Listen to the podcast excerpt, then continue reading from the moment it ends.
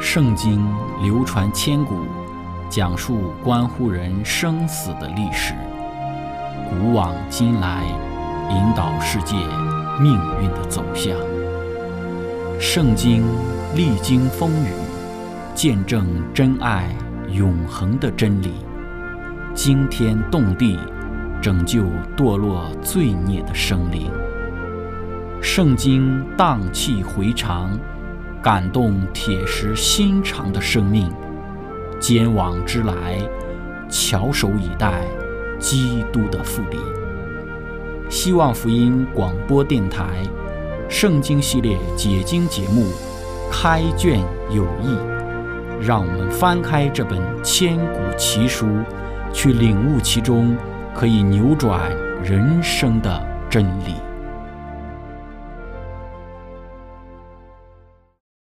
亲爱的听众朋友，平安！欢迎您收听《圣经解经》节目《开卷有益》。我们今天要看的是《希伯来书》的第十章，我们来看十九到二十七节。经上记着说：“弟兄们，我们既因耶稣的血得以坦然进入至圣所，是借着他给我们开了一条又新又活的路，从幔子经过。这幔子就是他的身体。又有一位大祭司治理上帝的家。”并我们心中天良的亏欠已经洒去，身体用清水洗净了，就当存着诚实和充足的信心来到上帝面前，也要坚守我们所承认的指望，不致摇动，因为那应许我们的是信实的。又要彼此相顾，激发爱心，勉励行善。你们不可停止聚会，好像那些停止惯了的人，倒要彼此劝勉。既知道那日子临近，就更当如此。因为我们得知真道以后，若故意犯罪，赎罪的祭就再也没有了，唯有占据、等候审判和那烧灭众敌人的烈火。亲爱的朋友，今天我们要一起学习的主题是唯一的救赎。开始学习之前，我们一起聆听一首诗歌《唯有你》。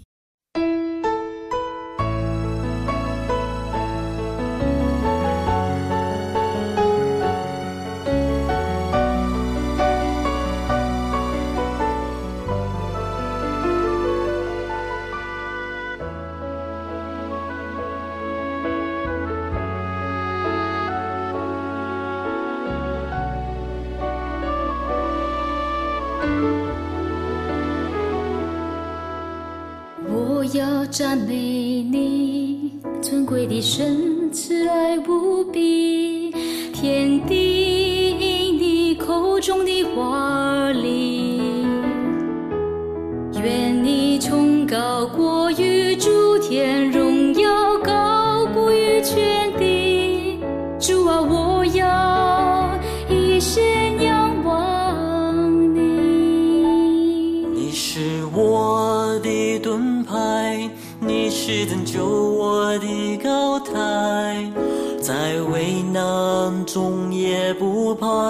海。世界虽已被破坏，你早有万元安排，唯有你能掌管明天和未来。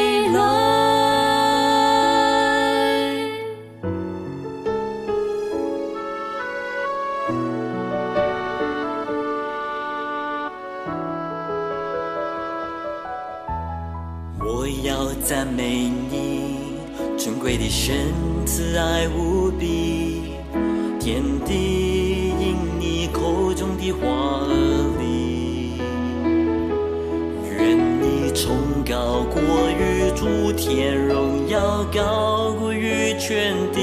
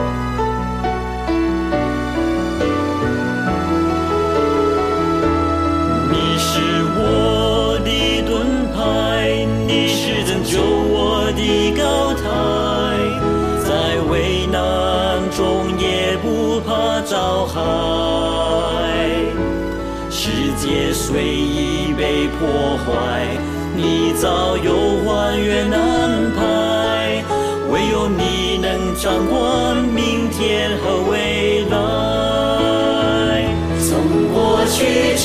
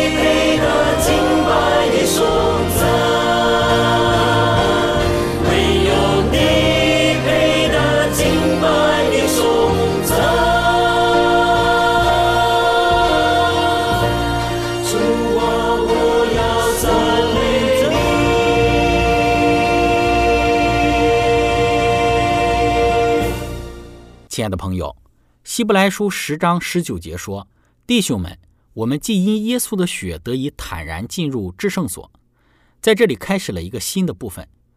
希伯来书的作者简要的总结了他所已经建立的，也就是通过耶稣基督，我们已经直接来到上帝的面前，并且为希伯来基督徒吸取了实际的教训。这实际的教训从这里一直持续到整卷书信的结尾。上帝饶恕了我们，我们得以进入，因为我们得了洁净，是因为耶稣给我们开了一条又新又活的路。是什么路呢？就是新约。新约是耶稣基督的宝血而启用的。希伯来书十章二十到二十一节是借着他给我们开了一条又新又活的路，从幔子经过，这幔子就是他的身体。又有一位大祭司治理上帝的家。耶稣是统治者。当上帝将耶稣放在宝座的右边，我们应该如何回应耶稣的登基呢？希伯来书有一个明确的论点：耶稣是统治者，他是实现大卫家之约的。所以大卫家的约说到，他要使人得到安息。那么我们就可以进入到安息，因为安息是因为耶稣而提供的。信心的表现就是进入到耶稣所提供的安息。耶稣是大祭司，饶恕了我们的罪，除去了我们的良心的罪。根据这一段经文，如何回应耶稣成为祭司，就是进入到天上的圣所。在圣经注释当中说到，身体在这里指耶稣的人性。这个词可以包含基督第一次降临到这个世界时所涉及的一切，包括他献祭的死。要回答的这个问题就是：身体是与幔子的同格，还是与道路同格呢？在希腊文的文法之中，这两种关系都是可能的。虽然第二种看起来更为自然，然而与前一种关系相比，第二种的解释比较简单。这两种关系都有注释者支持。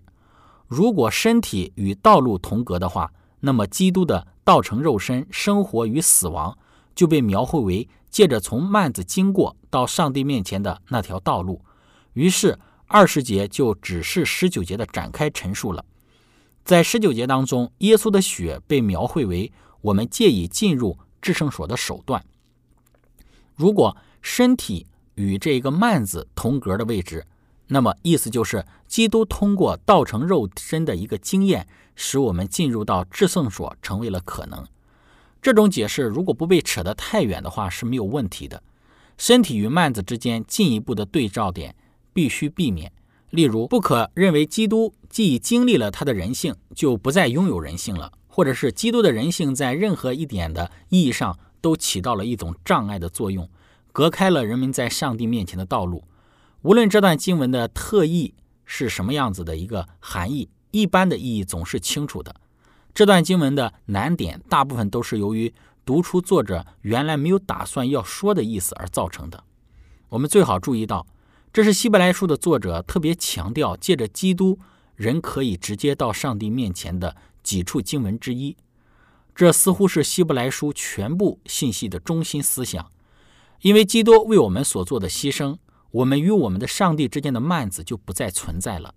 我们的指望进入了幔内，做先锋的耶稣已经为我们进入了幔内。基督并不是进入人手所造的圣所，乃是进了天堂。如今为我们显在上帝的面前。希伯来书的作者寻求确立我们的主在天上的侍奉远比地上祭司所做的侍奉优越。对此，他引用为一个最好的证据，就是这个光荣的事实：在我们与我们的上帝之间的幔子，一个屏障不再存在了。希伯来书十章二十二节说。存着诚实和充足的信心来到上帝的面前，我们有大祭司使我们通往圣所。如何去向前呢？我们充满信心的祷告，因为我们被饶恕，我们是有一个充满信心的肯定，坦然进入至圣所。原文说到是进入整个天上的圣所的帐幕。那些走进上帝的人必须存着毫不动摇的信心这样做，相信基督洁净灵魂，脱离罪恶。并且分赐恩典，使人活在罪恶之上的大能。怀疑和不信抢夺了一个人将救主的拯救功劳挪为己用的能力。信心对于活泼的基督徒经验的重要，构成了希伯来书十章三十八节到希伯来书十一章四十节的主题。希伯来书十章二十二节的经文是参照大祭司就职时的洁净典礼，洗身子。耶稣是大祭司，我们也需要成为家里的祭司。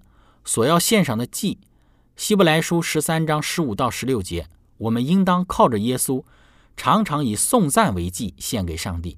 这就是那承认主名之嘴唇的果子。只是不可忘记行善和捐书的事，因为这样的祭是上帝所喜悦的。这两节经文描述我们如祭司一般，但是我们献上的祭物不是动物的祭物。而是献上的是颂赞，是与别人分享我们所有的东西。在这个环节与角度上来看，我们是上帝的祭司。希伯来书十章二十四节，又要彼此相顾，激发爱心，勉励行善。圣经里面讲到了，我们进入天国不是个人的进入天国，而是群体进入天国。我们需要彼此照顾。这节经文可以翻译为。让我们考虑如何在爱心与善行方面彼此鼓励。真基督徒不因做或者说使别人更难坚守不致摇动的事，而应积极的考虑自己可以做什么，以便鼓励别人如此行。这是爱人如己伟大原则的一个应用。十诫的第二块法板反映的就是这个原则。真诚的关心别人的今生和永恒的福利，乃是天庭借以决定一个人自称爱上帝的。一个真诚度的一个量度。圣经说道：“希伯来书十章二十五节，因此你们不可以停止聚会，好像那些停止惯了的人，倒要彼此劝勉。既知道那日子临近，就更当如此。临近的那日子是什么呢？就是说到耶稣基督第二次的显现。当说到第二次显现的时候，是指从复临前的审判，一直到千禧年之后审判结束的时候这一段的时间。”所以，应当彼此相顾和勉励，不要停止聚会，因为这个日子将要来到。显然，当时有些人忽视在敬拜和宗教活动的时间与弟兄们的团契，对他们自己来说是有害的。在这样做时，他们就违背了第二十四节要他们在爱心和善行方面鼓励同道信徒的忠告。鉴于在写希伯来书时的主流的政治环境。有些人可能因为害怕招致政府的不悦以及可能的民事处罚而没有参加聚会。有些人没有参加宗教侍奉，是因为粗心疏忽和漠不关心。当麻烦、困难和逼迫增加之时，互相的劝勉和鼓励会证明有极大的益处。由参加公众聚会招致的个人安全的危险，远不及由基督徒团契产生的勇气和力量有分量。希伯来书十章二十六到二十七节，因为我们得知真道以后，若故意犯罪，赎罪的记忆就再也没有了。唯有占据等候审判和那烧灭众敌人的烈火。这段经文对于信徒来说是很困扰的，看起来是像在表达你犯罪之后就没有办法得着饶恕。可是这里并不是讲到任何的罪，是讲到希伯来书十章二十九节的罪，就是何况人践踏上帝的儿子，将那使他成圣之约的血当作平常，又亵慢施恩的圣灵，你们想他要受的刑罚该怎样加重呢？有三个罪：践踏上帝的儿子，将血当作平常，亵渎施恩的圣灵。这里可以看到，这里是指人拒绝上帝救赎的方法。如果你拒绝耶稣，不做你的救主，践踏耶稣，不接受圣约之约，就将之当作平常，也不接受圣灵，拒绝施恩的圣灵，那么上帝就没有办法做什么事了。上帝唯一能做的就是审判。令人震惊的审判，这与希伯来书六章所说的相同，说到了亵渎圣灵的罪。亲爱的朋友，分享到这里，我们一起来聆听一首诗歌，谁？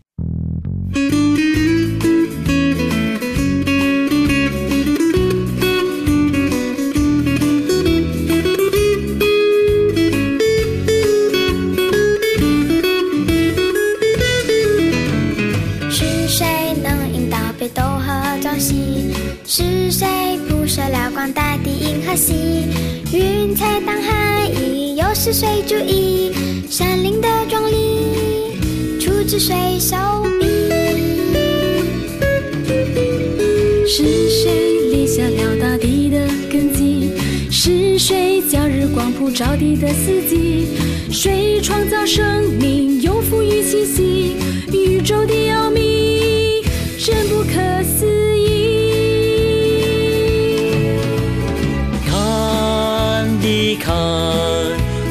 彰显出大能的主天耶稣所住的荣耀无比，想一想来自大自然的启迪，万物的存在绝不是偶然的。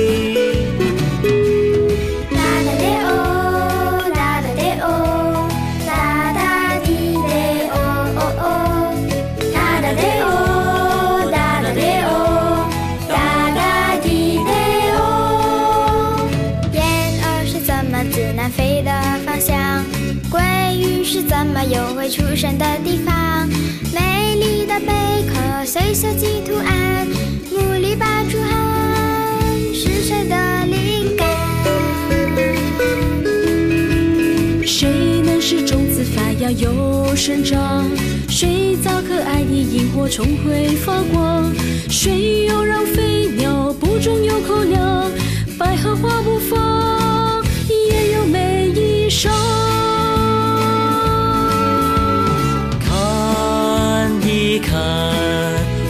大自然的巧匠，何不把惊叹化为感恩献上？想一想，其实人不为孤单绝望，竹藤心麻雀也比不把你遗忘。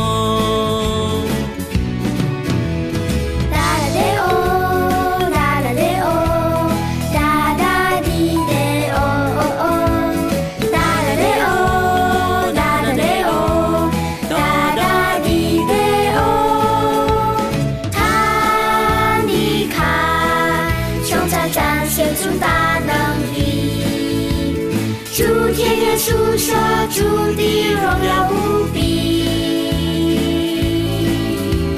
想一想来自大自然的启迪万物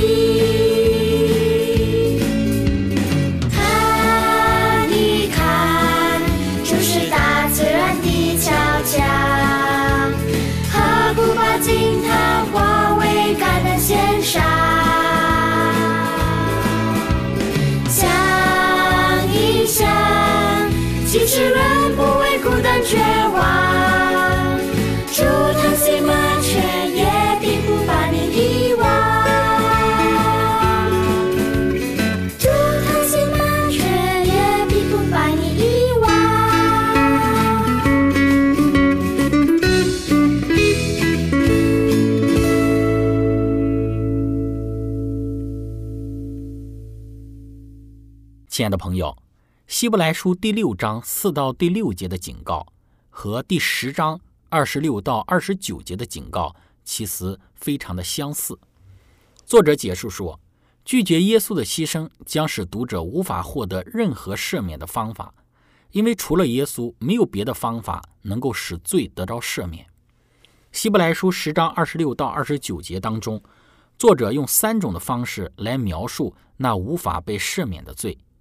保罗并不是说在认识真理之后所犯的罪就无法得赦免，上帝已经命定耶稣为我们的中保，我们因他得蒙赦免，赎罪的祭就再也没有了，或者是不被赦免所说的罪，是指践踏上帝的儿子，将那使他成圣之约的血当作平常，又亵慢施恩的圣灵。让我们来看一看他们的意思。首先，践踏上帝的儿子。是指拒绝耶稣的统治。上帝的儿子的称谓提醒着读者，上帝让耶稣坐在他的右边，并应许使他的仇敌做他的脚凳。践踏耶稣，表明被盗者将耶稣当成仇敌。从上下文来看，他可能暗示着，就是以被盗者的生命而言，他们已经夺取了耶稣的宝座，现在已经被被盗者所占据，且将他作为他们的脚凳。这就是路西弗想要在天上做的事，也是不法之人在将来试图要做的事，就是要坐在上帝的这个位置上，上帝的宝座上，自称是上帝，然后想要践踏耶稣。那么第二个，将那使他成圣之约的血当作平常，这句话指的是拒绝耶稣所献的祭，缺乏洁净的能力。他暗示耶稣的谢曼施恩的圣灵。这句话的措辞很强烈。希腊文“谢曼”侮辱涉及狂妄自大的表现，也就是无礼或者是傲慢。这个词与诗人的圣灵的描述形成鲜明的对比。他表示被盗者以谢曼的态度来回应上帝的恩典。被盗者持续故意犯罪，他们并不是在完全知道或所犯罪恶的可憎性的情况之下犯下的这个罪行，而是当一个人故意弃绝基督，不肯得救。并且抵制圣灵之时，支配他的心态，这是一种故意的、执意的、挑衅性的犯罪。它是一种经过深思熟虑的撤回先前接受在基督时的救恩，不再将自己的心与生命屈服于他的决定。它是一种有预谋的被盗，导致不可赦免的罪。它是一种持续反抗上帝的状态。他们拒绝耶稣、他的牺牲和圣灵。虽然所有罪人都处于一种反抗上帝的状态之中，但是，就如保罗对雅典人所说明的，在罪人领受到真理的知识之前，对于他们的蒙昧无知，上帝并不见察；在真理的亮光照射进人心之前，上帝并不要他们对先前支配他们的黑暗负责。上帝爱罪人，并且确实派了他的儿子来拯救他们。但是当亮光来到，人们反而选择黑暗之时，他们就在上帝面前自定己罪了，并且赎他们罪的祭就再也没有了。因此，我们需要表达信心，承认耶稣为王，为我们个人的救主。哥林多前书一章第九节说：“上帝是信实的，我们原是被他所招的，好与他儿子我们的主耶稣基督一同有份。”希伯来书八章第六节说：“然而我们只有一位神，就是父，万物都本于他，我们也归于他，并有一位主，就是耶稣基督，万物都是借着他有的，我们也是借着他有的。这里的两节的经文都是在讲我们对于基督的承认，对于上帝的承认。使徒行传九章二十节，哥林多后书的一章十九节，铁萨罗尼迦前书的一章九到第十节，提摩太后书的二章第八节，还有约翰一书的四章十五节、五章的第五节，我们都可以看到紧抓住主的一个承认，紧抓住主的一个重要。希伯来书的读者的背景是他们在遭受着逼迫，在会众当中。有些受到逼迫和诱惑，但是希伯来书说到，他们仍旧紧抓住耶稣，紧抓住主。今天我们也需要紧抓住耶稣。要记得，天上人间没有其他的名，我们可以靠着得救的，除了主耶稣基督以外，他是我们唯一的救赎，唯一的拯救。希伯来书的作者保罗在希伯来书第十章提醒勉励。当时的希伯来书的读者，要让他们紧抓住主不放手，紧紧跟从基督这唯一的救赎，因为除了他以外，如果我们去亵慢，把他的血当作平常，又亵慢施恩的圣灵，又狂妄自大，又想超越基督，又有那一种路西弗的那种思想，那最终呢，我们就再也没有赎罪之计了。最终，我们就会彻底的陷入到罪恶之中和黑暗里面，与撒旦一起的沉沦。亲爱的朋友，今天我们的分享就到这里。最后，如果您想与我们有更多的互动，欢迎您写电子邮件给我们。我们的电邮地址是 z h i c h e n g at v o h c 点 c n。感谢您，愿上帝赐福您。我们下次节目再见。